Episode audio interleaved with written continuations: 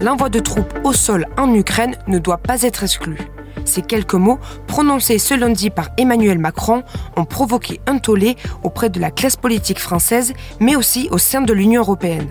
Alors que le soutien des 27 à l'Ukraine se limite actuellement à des livraisons d'armes, le président français envisagerait de donner un autre ton au conflit. Alors, la France va-t-elle engager des troupes aux côtés de l'Ukraine dans la guerre contre la Russie? On pose la question à Thierry Arnaud, éditorialiste de politique internationale à BFM TV. Alors, il y a trois éléments euh, essentiels euh, à avoir en tête s'agissant du contexte. Le premier, c'est qu'il y a une conviction euh, chez le président de la République et d'ailleurs chez la plupart des chefs d'État et de gouvernement que la Russie est dans une posture de plus en plus agressive, que la menace est beaucoup plus claire, directe, présente physiquement avec des attaques cyber par exemple, avec des campagnes de déstabilisation sur les réseaux sociaux, avec toute une série de manipulations.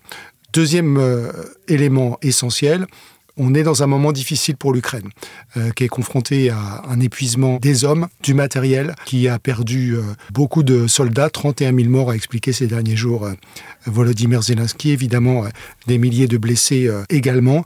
Donc une menace d'épuisement face à une Russie qui, certes, a perdu beaucoup plus de matériel et d'hommes sur le terrain, mais qui a des réserves absolument considérables et la capacité de tenir. Et donc, la volonté, c'est véritablement de commencer avec tous les moyens dont on peut disposer à ébranler euh, la conviction de Vladimir Poutine, selon laquelle le temps joue pour lui. Dernier point qui est évidemment central, la probabilité d'un écroulement étant d'autant plus forte que on voit bien que les Occidentaux en général et les Européens en particulier, ils l'ont reconnu d'ailleurs, n'ont pas tenu leurs promesses en matière de livraison d'armes.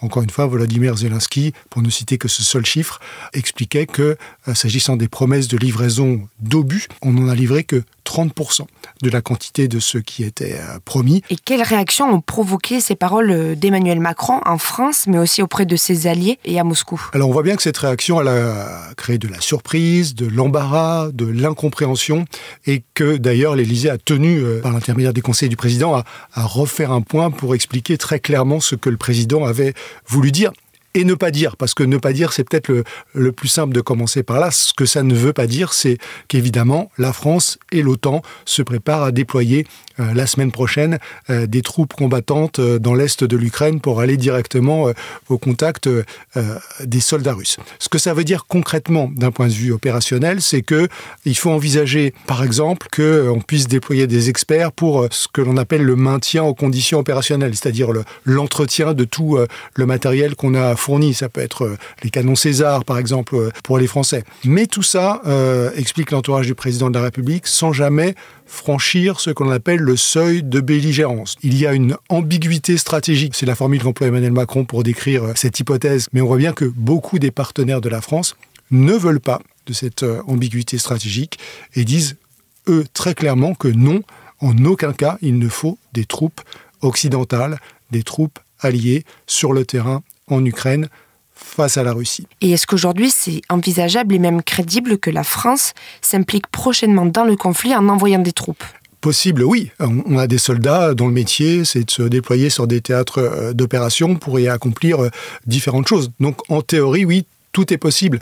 Et d'ailleurs, c'est ça le message que veut faire passer Emmanuel Macron, parce que il y a euh, derrière cette hypothèse qu'il a ouverte hier la certitude désormais que la Russie est une menace vitale pour l'Europe et donc pour la France. Et que si on n'arrête pas Vladimir Poutine en Ukraine, eh ben, il ira plus loin que l'Ukraine. Merci d'avoir écouté La Question Info. Tous les jours, une nouvelle question et de nouvelles réponses. Vous pouvez retrouver tous nos épisodes sur bfmtv.com et l'ensemble des plateformes d'écoute.